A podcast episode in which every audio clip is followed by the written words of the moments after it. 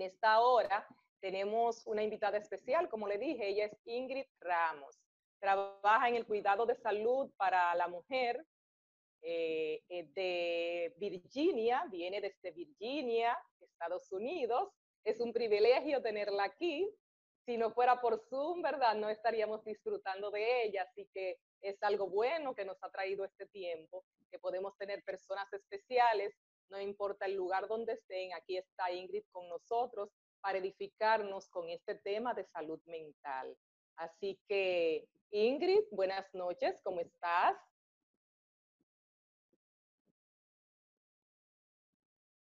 Buenas noches. ¿Me pueden escuchar bien? Sí. Ok, Ah, buenas noches. Eh, muchas gracias por la invitación, Carmen. Yo estoy aquí en Charlottesville, Virginia. Es donde vivo desde hace ya unos 17 años y soy psicóloga allá en República Dominicana, eh, licenciada en psicología. Y aquí en Estados Unidos, pues he tenido, he tenido la oportunidad de trabajar como consejera y entonces trabajo en una organización que se dedica a dar servicios de salud mental, especialmente a las mujeres. Entonces, en medio de esta situación que estamos viviendo, para mí es un privilegio que la tecnología nos permite estar en comunicación y que las barreras de el tiempo y el espacio no existen y que la tecnología nos permite eh, estar unidos y compartir acerca de la salud mental y, de hablar acerca de qué es lo mejor hacer para cuidarnos en este tiempo.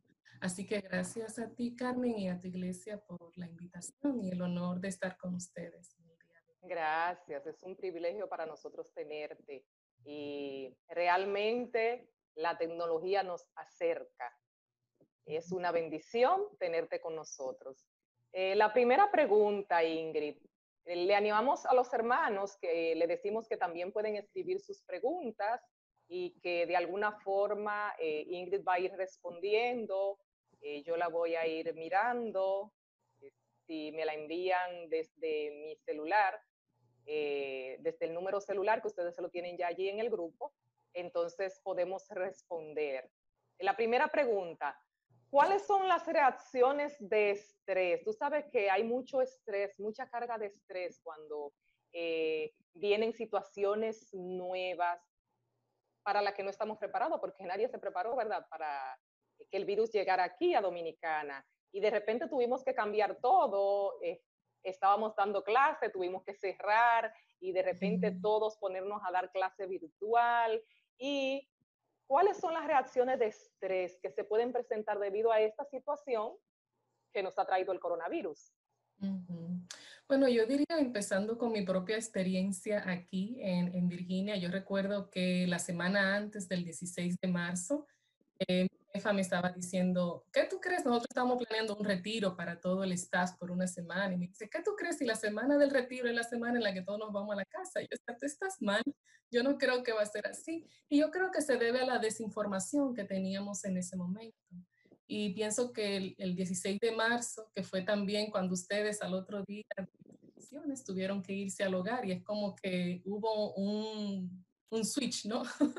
como era una cosa y al otro día fue otra y para nosotros fue así también. Entonces yo diría que parte de las reacciones normales que uno tiene primero es de sorpresa, eh, después uno dice, ve acá está la nueva realidad, eh, puede ser que inmediatamente uno comience a tener sensación de temor, porque quizá uno no pensaba que era una cosa tan grande y uno pensaba que no era verdad y toda una serie de desinformación, pero en la medida en que uno ve que mundialmente todo el mundo está haciendo lo mismo y además uno está mirando lo que está pasando, ¿no? las consecuencias de este virus, las muertes que están pasando, las personas hospitalizadas. Entonces, es normal uno sentir temor, es normal uno sentir preocupación, es normal a veces uno sentirse agobiado, eh, porque todo esto ha cambiado y alterado la rutina de la vida. Ah, y también es normal a veces uno sentirse triste, ¿no? Porque hay situaciones, a lo mejor uno estaba planeando verse con un familiar, estaba planeando ciertas cosas y ahora resulta que todo se ha paralizado. Entonces hay una, es una época también, pienso mucho en los estudiantes, ¿no? que ahora mismo Eh, hay estudiantes que estaban pensando graduarse del de, bachillerato, otros que estaban pensando graduarse de universidad, y es como que todo esto ha tronchado los planes de alguna manera. Entonces, esta situación puede crear muchas reacciones dentro de nosotros. Lo que le quiero decir a todos es que es normal sentirse así, porque es una pandemia que nuestra, en un centenario nosotros no habíamos sufrido algo así. Eh, de una manera mundial. Entonces, eh, es normal uno tener estas reacciones de estrés. Así es. Entonces, realmente eh, podríamos ahora ir definiendo qué es el estrés, porque hablamos de estrés y estrés, eso lo hemos escuchado mucho, ¿verdad? Y siempre decimos, yo estoy estresado, pero ¿qué es el estrés? Sí, yo quisiera compartir algunos slides. Voy a ver si lo puedo hacer desde aquí. A ver si puedo. Entonces, básicamente, cuando hablamos sobre ah, el estrés, es una reacción fisiológica y también es una reacción mental ante la, la, percepción de que hay algo que no puedo manejar. Entonces, es como, ah, es importante entender, es fisiológica porque es en el cuerpo. De repente no me siento bien, me siento con palpitaciones del corazón, eh, me siento sudorosa o me siento como desesperada. Y es mental porque en mi mente yo estoy pensando que es algo que no puedo hacer o, o, que no me va a salir bien o que a lo mejor puede salir mal. El estrés es algo que sufrimos cada día en el sentido de que siempre hay muchas cosas que hacer y ahora con esto de la pandemia, me imagino que ustedes allá en un momento están preocupados, inclusive si van al supermercado, ¿verdad? Porque hay que ponerse una mascarilla, hay que ponerse guantes, y hay que asegurarse de que porque uno tenga guante no se ponga la mano en la cara. Entonces, todo eso crea una serie de cosas. Entonces, eso, eso es el estrés, eso es lo que vivimos eh, día a día. Eso sería un Sí, y en eso del día a día, Ingrid, eh, por eso dicen que el estrés es una forma, es un mecanismo de defensa donde el cuerpo, el organismo actúa para que tú te prepares, para que tú te readaptes, ¿verdad? Para una adaptación a algo nuevo, porque algo te está pasando y es algo que tu cuerpo no está acostumbrado a recibir. Entonces, cuando tú recibes eso, tú tienes que reajustarte. Pero para tú reacomodarte, reajustarte, tienes que tener aceptación, reconocer que está pasando algo. Entonces, ¿qué es lo que pasa con nosotros? Que muchas veces hacemos negación, ¿verdad? Esto no está pasando o no, porque tantas cosas y entonces eh, la tensión sube y los niveles de estrés se pueden poner muy alto mientras estamos haciendo negación. Exacto, ya. Sí. Y entonces eso puede llevarnos a otro problema de salud mental, que sería eh, lo próximo que queremos que tú nos expliques, eh, qué problemas de salud mental se pueden presentar debido a ese estrés y esa preocupación que está pasando. Right, yeah. Eh, básicamente, cuando hablamos de la salud mental, hay dos cosas que pueden pasar eh, que, que, nosotros podemos notar. Estoy mandando el link a el host, creo que encontré la manera, vamos a ver si funciona. Este, cuando hablamos de la salud mental, es bueno entender que este estado de ánimo se puede agravar. So, el estrés es lo que yo siento cada día. Ahora, cuando se sale de las casillas, vamos a decir así, es cuando experimentamos una especie de ansiedad. Ansiedad es un desorden, ¿verdad? En el estado de ánimo donde yo siento mucho miedo o siento mucha preocupación. Y todas esas señales que yo le dije que se presentan en el estrés, entonces se multiplican un poquito más y se sienten de una forma más intensa. Eso, la sudoración, la palpitación, la desesperación, eso es ansiedad. Pero hay algo muy característico de la ansiedad y es el pensamiento. So, de repente yo comienzo a tener un pensamiento que está allí fijo, como por ejemplo puedo de repente asustarme cuando veo las noticias y entonces eso me hace sentir como que no dejo de pensar en lo mismo. Estoy todo el tiempo pensando lo mismo, lo mismo y es negativo. Y a veces el pensamiento tiende a ser catastrófico, de tal forma que al ser catastrófico, estoy pensando que puede pasar lo peor.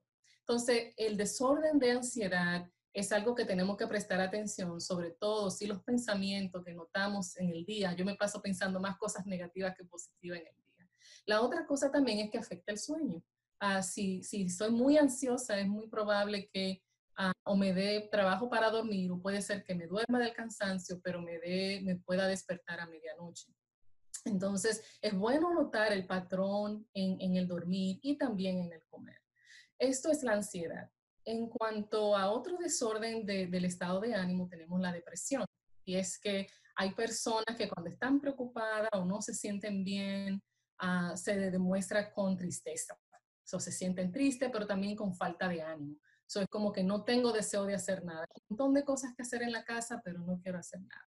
Nosotros los dominicanos diríamos un poquito vago pero no, no, no toda la vagancia es vagancia, ¿verdad? Tenemos a veces que entender, sobre todo para aquellos que tienen hijos adolescentes e hijos que están en edades entre 20 y 25, a tratar de entender si realmente el desgano o algo así es simplemente uh, que no quiero hacer algo, pero puede ser que no, puede ser que haya algo que esté afectando el estado de ánimo, entonces tenemos que prestar atención. Ah, entonces la, depresión se puede manifestar igual con falta de ánimo, tristeza profunda, yo, se puede llorar fácilmente por cualquier cosa. Ah, también el pensamiento. Es interesante entender la diferencia entre el pensamiento en la ansiedad y en la depresión. Normalmente el pensamiento en la depresión tiende a mirar hacia atrás.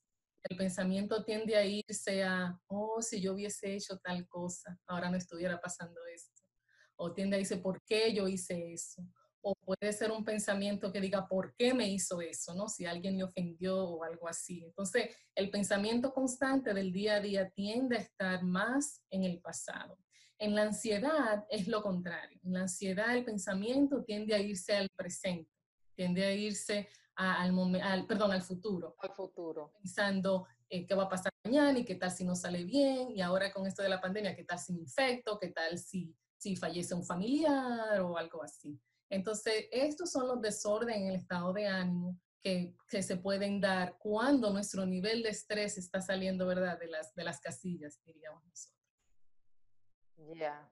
Entonces, esto, todo esto, ¿verdad?, de lo que está pasando, eh, puede traer un impacto. ¿Qué impacto tienen las familias el tener que cambiar las rutinas ahora que, es verdad, estamos en cuarentena, eh, no estamos yendo al trabajo, no estamos yendo a la universidad, no estamos yendo al colegio. ¿Qué impacto ha tenido en las familias el tener que cambiar esas rutinas y de repente encerrarnos? Tenemos ya cinco sábados que no vamos a la iglesia, tenemos igual miércoles ni, ni viernes y no vamos al trabajo, la mayoría, a menos que sea un lugar donde eh, de salud, de comida, farmacia, ¿verdad? Si no es algo indispensable, de todas formas en esos lugares han reducido el personal al máximo. Así que hemos cambiado completamente la rutina. ¿Qué impacto ha tenido en las familias? Bueno, es bueno entender que pareciera ser que el aislamiento para muchos, el entendimiento es bueno. Estoy, de nuevo, estoy de, yo utilizo esta palabra porque nosotros los dominicanos hablamos mucho de, este asunto. Si no estoy haciendo nada, estoy de vago, ¿verdad? So, para algunas personas puede significar decir, bueno, ahora estoy en la casa y no estoy haciendo nada. Eh, pero en realidad eh, lo que notamos es todo lo contrario. Con esta pandemia lo que ha ocurrido es que el nivel de responsabilidad se ha duplicado, se ha triplicado, cuatriplicado. So, en una familia, donde si una familia, ¿verdad?, que tiene niños pequeños, por lo menos los padres podían irse a trabajar y desde allí entonces, ah, gracias, está compartiendo esto. Em, desde, desde eh, ahora con esta situación, entonces los padres ahora tienen responsabilidad de ser maestros para sus niños, mientras que anteriormente podían descansar y decir, bueno, en la escuela ya está, eh, eh, en la escuela ya están cuidando de los niños por lo menos hasta que yo reciba los mínimos de las tareas. Así es. Y sobre todo, Ingrid, sí, a esos padres, que muchos de ellos se desesperaban con las sencillas tareas que mandaban a la casa y ahora tienen que hacerlo todo desde casa. Sí, sí. Ahora todo lo tienen que hacer desde casa. Encima de eso, los padres ahora puede ser que estén más estresados por la situación financiera. Algunos tienen trabajo, otros no. Ah, y aparte de eso, entonces, las responsabilidades dentro del hogar se multiplican. No está en las casas de ustedes, pero en la mía se lavan trastes eh, personas. Y yo digo, wow, no me imagino cuando hay cuatro, cuando hay cinco, cómo es la cosa, pero hay que limpiar mucho el baño y limpiar mucho la cocina, ¿verdad? Porque eh, las tres comidas y todo, pues genera trabajo.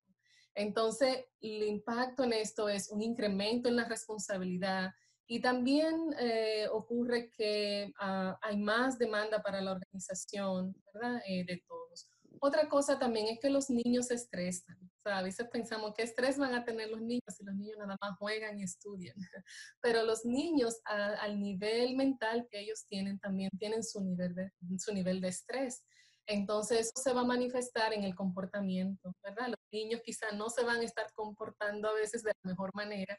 Eh, sobre todo eso en aquellos que viven en la ciudad, ¿verdad? Que nuestra ciudad ya está dejando de ser una ciudad de casas, donde antes uno tenía una casa y... Y el patio. El patio. Eh, Carmen y yo tenemos una historia muy larga de niñas y aprendimos a montar bicicleta en el patio de su casa, que era bien estrecho, pero eh, es un desahogo, ¿no? Y entonces ahora nuestra ciudad se ha convertido en una ciudad de apartamentos. Entonces los niños están trancados en apartamentos donde eh, no hay mucho espacio, se molesta al vecino de abajo y al vecino de arriba, ah, y es un constante. Entonces tenemos que entender que todo eso tiene un impacto en toda la familia y, en los niños también. Si pudiéramos retomar un poquito hacia lo que vimos, que tú quieras presentar. Ya. Le vamos a dar un clic. Muy bien, aquí estamos nosotros, este estamos en el presente, ¿verdad? Esto es para entender la diferencia entre depresión y ansiedad. Ah, aquí estamos nosotros en el presente. Entonces, este es nuestro cuerpo. Si puedes dar otro clic y otro más.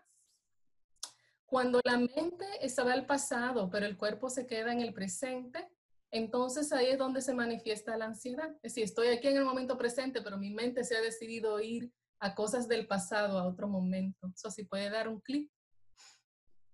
Y esto nosotros llamamos depresión, porque normalmente cuando las personas piensan en lo que ha ocurrido, pero ya no va a cambiar, entonces se manifiesta normalmente en tristeza. Ah, entonces el siguiente, el futuro. El cuerpo está en el presente, pero la mente se me va hacia el futuro, entonces ahí tenemos la ansiedad es bueno entender esta combinación. Si usted quiere saber cómo estoy yo día a día, note dónde está su pensamiento. ¿Está mi pensamiento en el día de hoy, en lo que voy a, organizar para la familia, los niños, las cosas? ¿O está mi pensamiento hacia estos estilos? ¿Dónde mayormente está? Entonces, otro clic podemos dar. Y es bueno saber que aquí donde está la mente, cuando la mente está en el presente, entonces donde hay salud. ¿verdad? Cuando mi mente está en el el día de hoy es cuando hay salud. Y eso nos lo dijo el, el, Señor Jesús, ¿verdad? Como cada día su propio afán, ¿no? Así es, así es. Cada día viene su, propia agitación. Entonces, la salud está en el presente. Y por último, si puedes dar otro clic, por favor. Eh, hago siempre este círculo cuando hablo sobre la salud mental, porque es bueno saber que es normal que pensemos en el futuro. Por ejemplo, Carmen y yo estuvimos hablando de esta, de esta presentación y estas cosas desde hace varios días. O ella y yo estuvimos en el futuro pensando qué vamos a hacer y cómo lo vamos a hacer. Es normal planear. Siempre que estamos mirando al futuro con planes de decir, ok, ¿dónde quiero estar yo de aquí a tres años? Bueno, eso es planear, ¿verdad? Y, y uno dedicar tiempo para pensar en eso. Pero igual también a veces tenemos que mirar al pasado y desde el punto de vista espiritual, pues a veces miramos al pasado y decimos, oh, me equivoqué, ¿no? O, me hubiese gustado hacer algo mejor. Y es un momento para en el momento presente ir al arrepentimiento, si hay algo que, hizo, que hice mal en el pasado, que, que no, no me sentí bien, el Señor nos ofrece muchísimas eh, oportunidades siempre, ¿verdad? Para el perdón y la reconciliación y la misericordia. Y también es bueno mirar al pasado para uno decir, oh, ¿cómo fue que lo hice aquella vez? Sabes que no, no lo quiero hacer así, quiero hacer algo diferente. Pero de todos modos es para movernos hacia un futuro de una forma sana, a no realmente para estar pensando en cosas que ya no podemos cambiar o cosas que, de las cuales podemos aprender, pero ya realmente no podemos cambiar. Entonces podemos eh, con este cuadro eh, mirar bien y pensar dónde es está, estoy conectada más? ¿Es hacia el pasado o es hacia el futuro? O sea, si soy una persona ansiosa, entonces estoy pensando eh, qué me pasará y si pasa tal cosa y si me muero y si se muere mi mamá y si me enfermo y si esto llega y si me llega a los pulmones y se... Entonces estamos pensando en lo que todavía no ha llegado, anteponiéndonos al futuro, ¿verdad?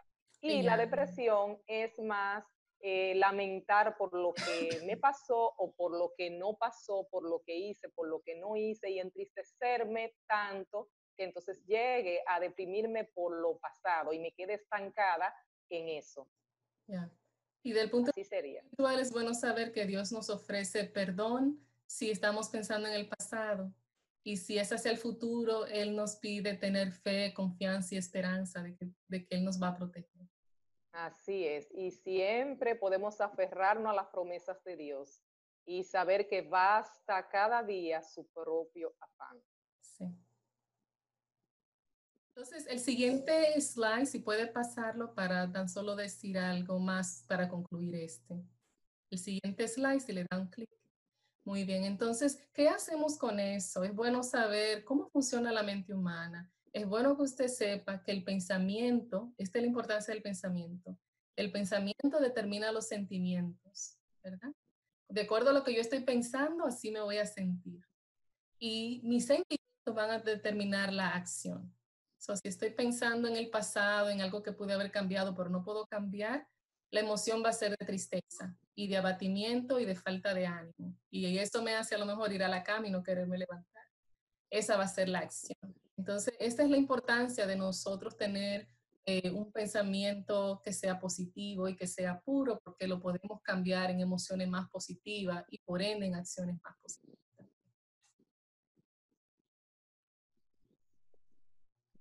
Y por eso dice la Biblia, ¿verdad? Que tal el pensamiento en su corazón, tal es él. Porque cuando estamos pensando, eh, pues nuestro cerebro se va eh, modificando por esos pensamientos. Así que los pensamientos negativos podemos cambiarlo por pensamientos positivos, ¿verdad? y entonces, así de esa forma, cambiar el estado de ánimo, si, si se pudiera decir, porque hay ocasiones donde necesitamos ayuda externa de toda forma, ¿verdad? Sí.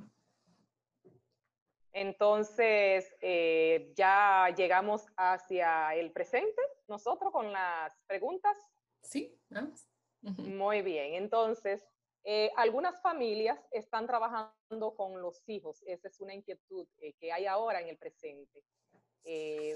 y la carga es muy grande, como tú decías, porque no estaban acostumbrados a trabajar y a la vez tener los hijos en casa, y algunos que están más preocupados aún porque tienen que salir a trabajar llegar y ayudar con las asignaciones, porque tienen trabajos que obligatoriamente tienen que ir fuera, y entonces ayudar con las asignaciones y también seguir trabajando con los quehaceres de la casa. O sea, es una carga muy pesada para muchos. Ahora, eh, trabajando con los hijos para continuar la escuela, pensando, bueno, como tú decías, pensando en el futuro, pero de una forma razonable, porque tenemos que terminar el año escolar y esa es una preocupación razonable para los padres ahora. ¿Qué recomendaciones tú le podrías dar a esos padres? Lo más importante que los padres deben saber es que ellos son la seguridad de los hijos. So, los hijos se sienten seguros cuando los padres le pueden dar un mensaje de seguridad. El mundo se puede estar acabando allá afuera, pero si mi papá está bien y mi mamá está bien, para mí el mundo está bien. Así es como los niños piensan. Es bueno que aún en medio de que estamos en una pandemia, los niños están siendo expuestos también a las noticias. Es bueno darle mensaje de que ellos sepan, yo te voy a cuidar, yo te voy a proteger, nada malo te va a pasar. Y a veces ellos empiezan a preocuparse, sí, pero tú sales de la casa, a ti te puede pasar algo malo. Entonces es un momento de enseñarles a ellos acerca de la fe y la esperanza, es decir, en el nombre de Jesús yo voy a estar bien, mira, yo me estoy cuidando también y yo quiero que tú haga tu parte aquí en la casa. La otra cosa también es que es bueno saber que los niños, como había dicho anteriormente, los niños se estresan. Y es bueno entender el comportamiento de los niños como su nivel de estrés, ¿verdad? Y no simplemente como que los niños son malos. Ah, los niños necesitan variedad, necesitan espacio para jugar y ahora todas esas cosas están comprometidas. Ellos deben estar extrañando a sus amiguitos de la escuela, de la iglesia Y eso es el mundo para ellos. y ellos... El mundo para nosotros los adultos no significa que no es importante. Ellos también tienen su mundo. Entonces, muchas veces el mal comportamiento es una reflexión de la necesidad que los niños tienen. Y tenemos que sentarnos a, veces y hablar con ellos y ver cómo buscarle la vuelta. Ah, la otra cosa también es que ah, tenemos que tener una rutina en el hogar. El hecho de que ahora yo soy maestro en la casa y tengo que hacer todo esto, tenemos que tomar un acuerdo de familia, ¿verdad? Y en el que los niños tienen que participar. Y los niños tienen que saber que cuando ellos hacen su tarea, cuando ellos contribuyan en cualquier cosa en el hogar, ellos también están siendo parte del plan de sobrevivir esta pandemia. Entonces, es bueno tener una conversación con los niños en la que cada quien diga cuál es su parte en la familia y que en un futuro cada uno pueda decir, ok, ¿cómo fue que sobrevivimos esta pandemia? ¿Qué fue lo que yo hice? ¿no? Y los niños van a poder contar su historia desde su punto de vista. Pero es bueno saber de que, eh, es bueno darle a entender de que ellos son parte también de este trabajo y que no todo el trabajo es para los padres, sino que es un trabajo de la. Así es. Y muchos de los niños también están muy preocupados porque ellos escuchan que las personas mayores y entonces piensan en sus abuelitos y tienen un vínculo muy fuerte los niños con sus abuelos. Eh, aquí yo tengo unos vecinitos que cada día piden ver a sus abuelos y eso también, eh, aunque pensemos que no le está afectando, como tú dices, que no están estresados, ellos están escuchando la noticia de alguna forma, estamos dejándole mensaje, que también debemos de cuidarnos, pienso. Eh, eh, en días pasados era mucha alimentación negativa, por todas partes nos bombardeaban con todo lo malo del coronavirus y todo el COVID-19 y todo eso, y entonces muchos niños recibieron sin filtro todas esas informaciones que nosotros también estábamos recibiendo. Y en cuanto a eso, pienso que entonces, como tú dices, debemos eh, eh, poder eh, hablarle de la esperanza, de la fe, de la seguridad en Dios y de que con la ayuda del Señor vamos a salir bien. Somos un equipo y todos vamos a trabajar y a colaborar para salir bien de esto. Así Entonces, pudiéramos pasar ya a ver la próxima parte que nos gustaría que tú nos responda y es eh, qué podemos hacer para proteger la salud mental, porque bueno, la realidad es la realidad, tenemos esta eh, situación, eh, cómo podemos manejar la ansiedad, la preocupación. Tú que eres especialista en ese tema, ayúdanos un poquito porque como que a veces no podemos. ¿Qué podemos hacer para ayudarnos? Somos humanos y vamos a tener momentos. Eh, el hecho de que, por ejemplo, siempre me gusta nombrar el hecho de que soy terapista no significa que no soy humana, ¿verdad? Tengo también mis momentos de eh, tristeza o, de preocupación. Entonces, todos estamos en esta, esto no tiene excepción. Ah, pero el asunto es cómo yo me organizo, ¿verdad? Lo primero es nombrar los sentimientos. Cuando no me siento bien, no me siento bien. Y es bueno uno tener a alguien a quien decírselo, ya sea un amigo, eh, ya sea el pastor de la iglesia, ya sea el esposo, la esposa, una amiga cercana. A veces uno necesita a alguien que le escuche incondicionalmente y que uno pueda decir, así es como me siento y no tengo que envolverlo en papel de regalo, sino que es, lo que es. Y nombrar los sentimientos nos ayuda a sacar algo que entonces puede crear un espacio de autorregulación, ¿no? En el que yo puedo sentirme un poco mejor. La otra cosa yo diría es crear límites el hecho de que estamos oyendo noticias no significa que tengo que oír noticias 24 horas al día. Tenemos que crear límites. Lo mismo pasa con los medios de los medios eh, social media, ¿no? Como los medios sociales, ¿no? De, WhatsApp y todo eso. pertenezco a algunos grupos, es muy divertido, pero a veces también la gente puede mandar un montón de cosas entre remedios que no funcionan y cosas que no valen la pena. Y a veces, bueno, uno decir, ¿sabes? Al día, ¿cuánto tiempo yo quiero dedicar a esto? Y a veces me tengo que preguntar, ¿cuáles son las personas con las que es importante que todos los días yo esté en contacto? Eh, si quiero ayudar, puedo decir, ¿sabes qué? Yo tengo como 100 amistades, pero lo voy a dar un turno por día a cada una, ¿no? En el que un día, por cada día voy a honrar a una de mis amistades y voy a estar en contacto. Pero tenemos que poner límites, porque si no ponemos límites, encima de las responsabilidades que tenemos, vamos a crear más responsabilidades para nosotros. Y también con las noticias vamos a agobiar nuestro sistema nervioso. Las noticias tenemos que saber que aunque pueden ser informativas, las noticias están creadas también para crear sensacionalismo, ¿no? Mientras más sensacional la noticia, pues más... Más vende. Sí, ¿verdad? Entonces, nosotros también tenemos que en saber qué material yo voy a consumir, a qué hora, eh, cuál es el medio que yo encuentro más balanceado de todas las noticias, como que me ayuda a escucharla, pero no a sentirme como que el mundo se está acabando ya. Eh, y entonces en eso tenemos que ser sabios, ¿no? En saber cómo yo alimento mis pensamientos. Recuérdense, el pensamiento determina el estado de ánimo. Entonces, esto de la noticia tenemos que tomarlo muy en cuenta. yo quiero hacer un énfasis para aquellos que ya sufren de algún problema de salud mental. So, aquellos especialmente sufren de ansiedad o que sufren de depresión, ¿verdad? Por otras razones de la vida antes del coronavirus es bueno de que ustedes se mantengan en contacto con sus médicos y con sus terapistas si ya tenían a, alguien, ah, porque obviamente si ya había un problema de salud mental, esta situación la puede exacerbar, la puede incrementar. Entonces, esas serían algunas ideas. Muy bien, excelente. Entonces, eh, yo pienso que en la... Eh, en eso de poner límites también está cuando tengo el trabajo en mi casa, ¿verdad? porque el trabajo en casa es difícil yo separar, te digo para mí, ¿verdad? Que tengo que luchar mucho con eso, separar el horario de trabajo del horario de mi casa, porque tengo todo el trabajo aquí en la casa. Y es difícil el yo poner límites, pero si no lo hago, luego voy a afectar mi salud mental. Así que eso tiene que quedar claro, ¿verdad? Y el reconocer, como tú decías, reconocer cuando me siento ansioso, cuando estoy estresado, buscar con quién hablar. En días pasados me contaba un niñito que yo le preguntaba cómo se sentía y entonces cómo estaba y cómo estaba en estos días, qué estaba haciendo, cómo estaban las clases. Y luego en un momento él me dijo, estoy aburrido. Y la mamá dijo, oye eso. Y dile, pero o sea, la mamá le decía, dile que estamos bien, pero él, en vez de decirme estamos bien, él me dijo, estoy aburrido. Eso era, así era como él se sentía. Entonces, a veces podemos dar el mensaje a una persona eh, que no está viéndolo, que quiere ver, que yo lo vea como él lo está viendo o como ella lo está viendo, pero yo lo estoy viendo de una forma diferente.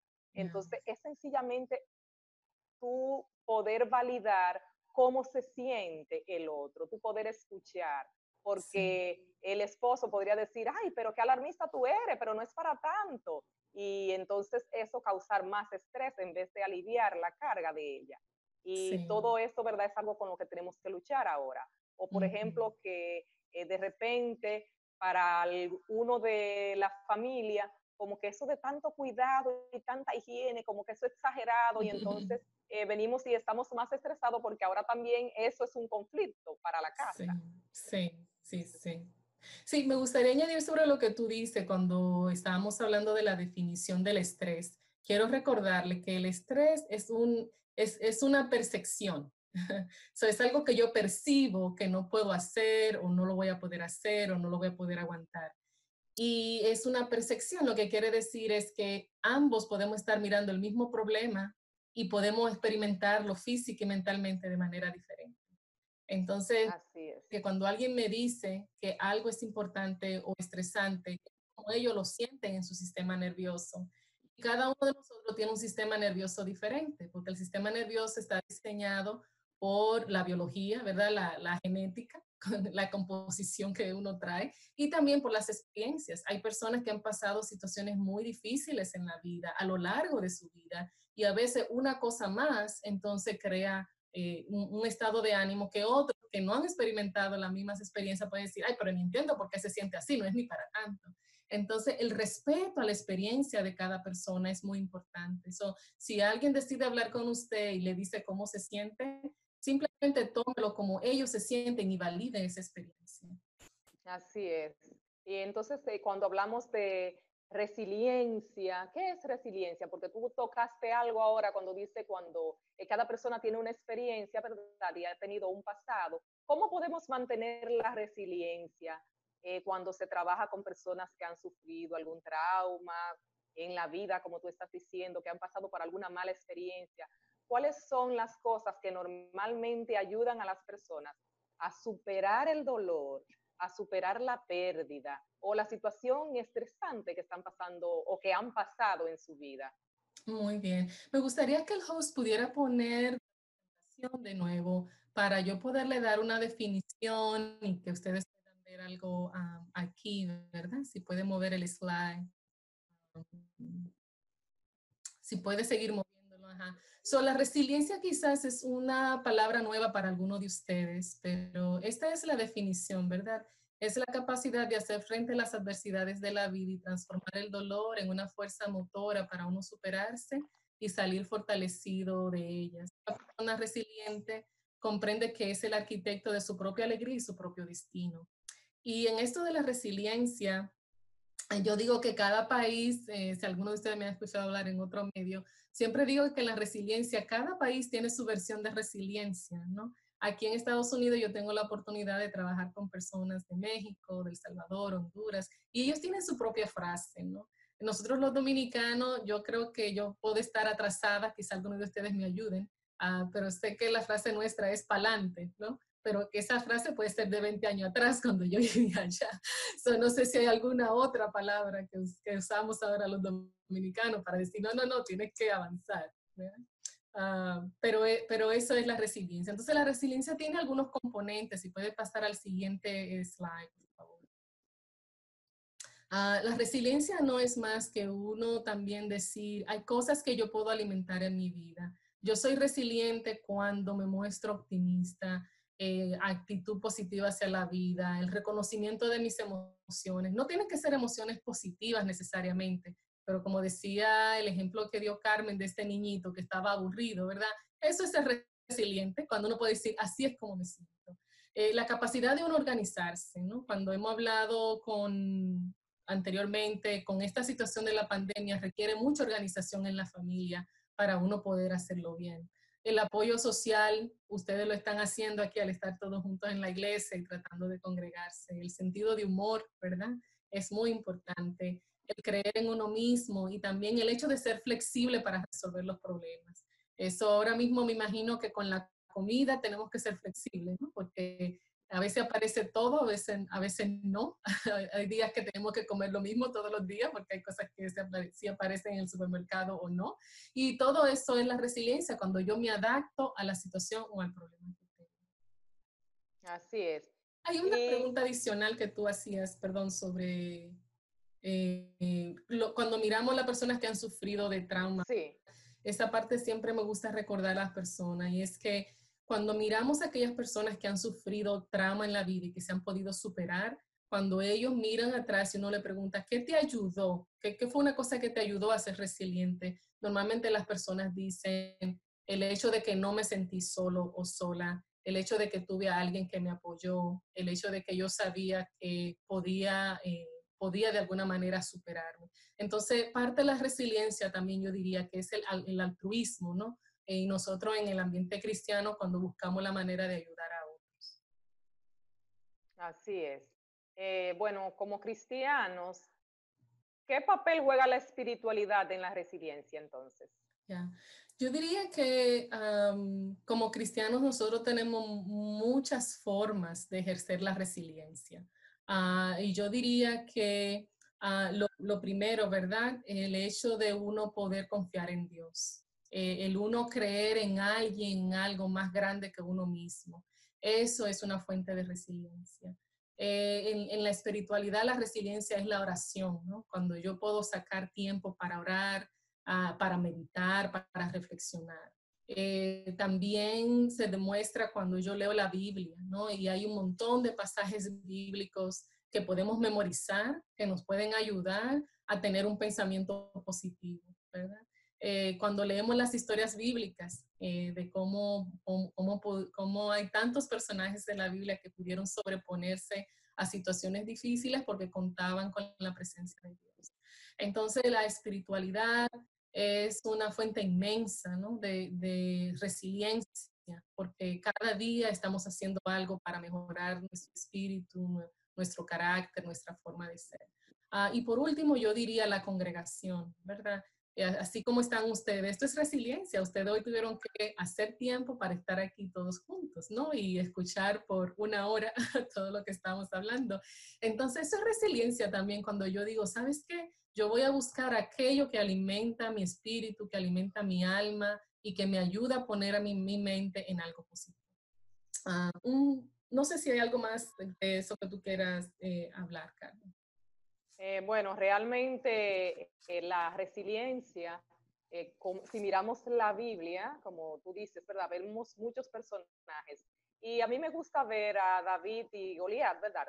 David, un muchacho que era jovencito, pero él estaba enfocado, como tú dices, en lo espiritual, en algo más grande que él. Y entonces él pudo vencer al gigante porque él tenía su confianza en Dios y la confianza en Dios lo ayudó en esa resiliencia para que él pudiera así con la fe vencer a Goliat. Diferente a los otros, que las otras personas estaban allí, tenían miedo porque solamente veían el gigante y estaban enfocados en el gigante. David se enfocó en Dios, puso su vista en Dios y eso le ayudó a tener seguridad, a saber que no estaba solo, yo vengo en nombre de Jesucristo y entonces eso pudo ayudarlo a vencer. Yo quisiera añadir en esto, ¿verdad? Yo sé que parte de escuchar eh, en estos días, de congregarse, hablar, yo quiero ah, hablar de algo especial para aquellas personas que sufren de ansiedad, ¿verdad? Es bueno congregarse y es bueno escuchar eh, temas positivos. Sé que hay muchos hermanos que en esta época también, como estamos viviendo en medio de una plaga, pues muchos hermanos están prestando atención a las profecías, lo cual es bueno, ¿no? Porque las profecías nos ayudan a orientarnos. Pero especialmente para aquellos hermanos que sufren ya de ansiedad y depresión, yo les diría un consejito, ¿no? Y es el hecho de que Uh, así mismo, como yo le digo, minimicen las malas noticias. Al igual modo le digo, las profecías tienen el poder de para seguir conectados en la espiritualidad. Pero también hay personas que cuando todos los días están escuchando lo mismo, esto puede ser un motivo para crear ah, ansiedad y para crear temor. Entonces yo diría que seamos balanceados, ¿no? Cuando, cuando escuchamos y saber que las profecías tienen un propósito. Son las profecías, podemos aprender, podemos ser, expertos, podemos ser expertos en ellos, pero lo más importante es recordar que el propósito de las profecías es la preparación. Entonces, como la parábola de las diez vírgenes, ¿verdad? es el tiempo que dedicamos para prepararnos personalmente para el encuentro con el Señor. Son la oración, la, lectura de la Biblia, la congregación con los hermanos, todo esto nos ayuda, pero no podemos perder el enfoque. Entonces yo diría, es el balance, ¿no? Traten de encontrar el balance y si de por sí usted tiene un sistema nervioso que se altera fácilmente, pues traten de encontrar el balance con estos temas y yo sé que está Carmen y está el pastor que nos está escuchando y que pueden ayudar. Sí, realmente eh, siempre decimos, cuando hablamos de esto, que Satanás nos lleva, como dice la hermana White, hacia el extremo derecho, hacia el extremo izquierdo. Eh, por eso tú dices, es buscar el equilibrio, el balance, porque si solamente hablamos de un tema y no vamos hacia allá y entonces no tenemos el equilibrio, eh, es igual, es lo mismo, vamos a tener la ansiedad o vamos a tener la depresión porque estamos enfocados en un solo punto. Y la vida es completa, integral, y Dios quiere que eh, vivamos todas las áreas de nuestras vidas con equilibrio, eh, sin tener un desbalance que afecte nuestra vida mental. Entonces, eh, ya estamos llegando al final. Bueno, Ingrid, realmente el tiempo se va muy rápido y los hermanos están allí en su casa, pero estamos todos congregados. Y eso es lo bueno, eh, que nadie, ¿verdad?, se tiene que, que ahora salir y irse muy tarde, así que estamos todos en casa. Eh, ¿Cuáles son eh, los lugares? yo les diría a los hermanos, porque es bueno siempre, ¿verdad? Sabiendo, y como tú dijiste, que hay momentos en que tenemos que reconocer que necesitamos ayuda y que así tú como terapista tienes eh, dónde buscar ayuda, yo también igual tengo dónde buscar ayuda cuando la necesito. Todo como seres humanos, en un momento necesitamos ayuda y es bueno reconocerlo, es lo mejor cuando yo entonces puedo buscar? ¿A dónde voy si necesito ayuda? Bueno, aquí eh, la pastora le puede dar los primeros auxilios, ¿verdad? Sí. Elizabeth Menar también le puede dar los primeros auxilios. Pero a veces necesitamos algo más y entonces eh, le damos otro tipo de referimiento, ¿verdad? Y pueden dirigirse a centros cristianos muy buenos que tenemos que están trabajando también de forma online, SCAF, IMAFA, que ustedes pueden buscar. Eh, si no tienen un terapista, entonces buscar a alguien allí. Si ya tienen su terapista, entonces usted tiene que conectarse, como le decía Ingrid, con la persona a la que usted va cuando usted siente que los niveles de ansiedad, los niveles están pasando, o si usted eh, de repente también está medicado y siente que no hay balance, que no puede dormir bien, es tiempo de reajustar, de hablar con su médico, cosas así que son importantes, ¿verdad? Y es bueno que busquemos el lugar donde eh, encontremos esa ayuda. Así que también en eso de orientación, la Asociación Central Dominicana, eh, tanto en la página de Sociedad de Jóvenes, de los jóvenes y de, y de la vida familiar, de hogar y familia, eh, allí hay un cuestionario donde usted llena, aplica y entonces ellos le dirigen a una persona que va a ayudarle en esa necesidad suya. Eh, es lo que podría decirle en cuanto a dónde buscar ayuda. ¿Alguna palabra final, Ingrid, para nosotros? Ah, bueno, realmente ha sido un placer el poder compartir con ustedes. Ah, le quiero dejar con un texto de la Biblia, ¿verdad? Me dice, ¿por qué voy a inquietarme? ¿Por qué me voy a angustiar? En Dios pondré mi esperanza y todavía lo alabaré. Él es mi Salvador y mi Dios. Esto es Salmo 42, 11. Entonces le deseo lo mejor. A cualquier cosa estoy aquí a. Gracias, muchas gracias. Sabemos que realmente es un tiempo eh, muy valioso que tú hayas tomado eh, para preparar todo esto para nosotros, para edificarnos y nutrirnos con tus consejos y con tu experiencia en todos estos años que tienes trabajando allá y con tus estudios eh, sobre estrés y trauma. Gracias por edificarnos en este tiempo en que tanto lo necesitamos. Gracias a cada hermano, cada hermana que nos ha acompañado desde, sus hogares y por la bendición, gracias a Dios por la bendición de estar juntos mediante esta aplicación de Zoom, dándole eh, la oportunidad a ustedes de edificarse con este tema de salud en casa, porque todos necesitamos salud mental. El Señor quiere que tengamos salud física, mental y espiritual. Tenemos 100 días y este día número 25 quisimos dedicarlo a la salud mental. Eh, vamos a orar para así finalizar esta actividad y pedirle al Señor hasta que mañana volvamos a vernos y a las 8 de la noche, como siempre, estar aquí unidos para orar y para acompañarnos en el día de oración. Oremos. Amante y eterno Padre, gracias por tu gran amor. Gracias por la bendición que podemos contar con tu ayuda en todo momento. Te reconocemos como nuestro Dios y sabemos que todo lo que tú permites es para nuestro bien. Te suplicamos que nos ayude a poder eh, administrar bien los recursos que tú nos has dado, a gestionar bien nuestras emociones y que podamos reconocer cuando eh, nuestras emociones no están bien, cuando necesitemos ayuda, que tú nos ayudes, buen Dios, sobre todo a saber que tú eres nuestro socorro, nuestra roca fuerte y que podemos acudir a ti en cada momento. Gracias por tu amor, gracias por tu misericordia, gracias por el recurso que nos ha dado de la tecnología, porque por medio a ella podemos seguir conectado a nuestros hermanos, a nuestros amigos, a nuestros familiares Gracias, oh buen Dios, porque muy pronto podremos decir, este nuestro Dios, le hemos esperado y Él nos salvará. Ayúdanos a prepararnos día a día y poder también ayudar a otros, poder ayudar a los que necesitan un consejo, un abrazo a la distancia, una sonrisa, un sentido del humor, que, oh buen Dios, tú nos ayude a conectarnos y así vivir mejor. En el nombre de Jesús. Amén.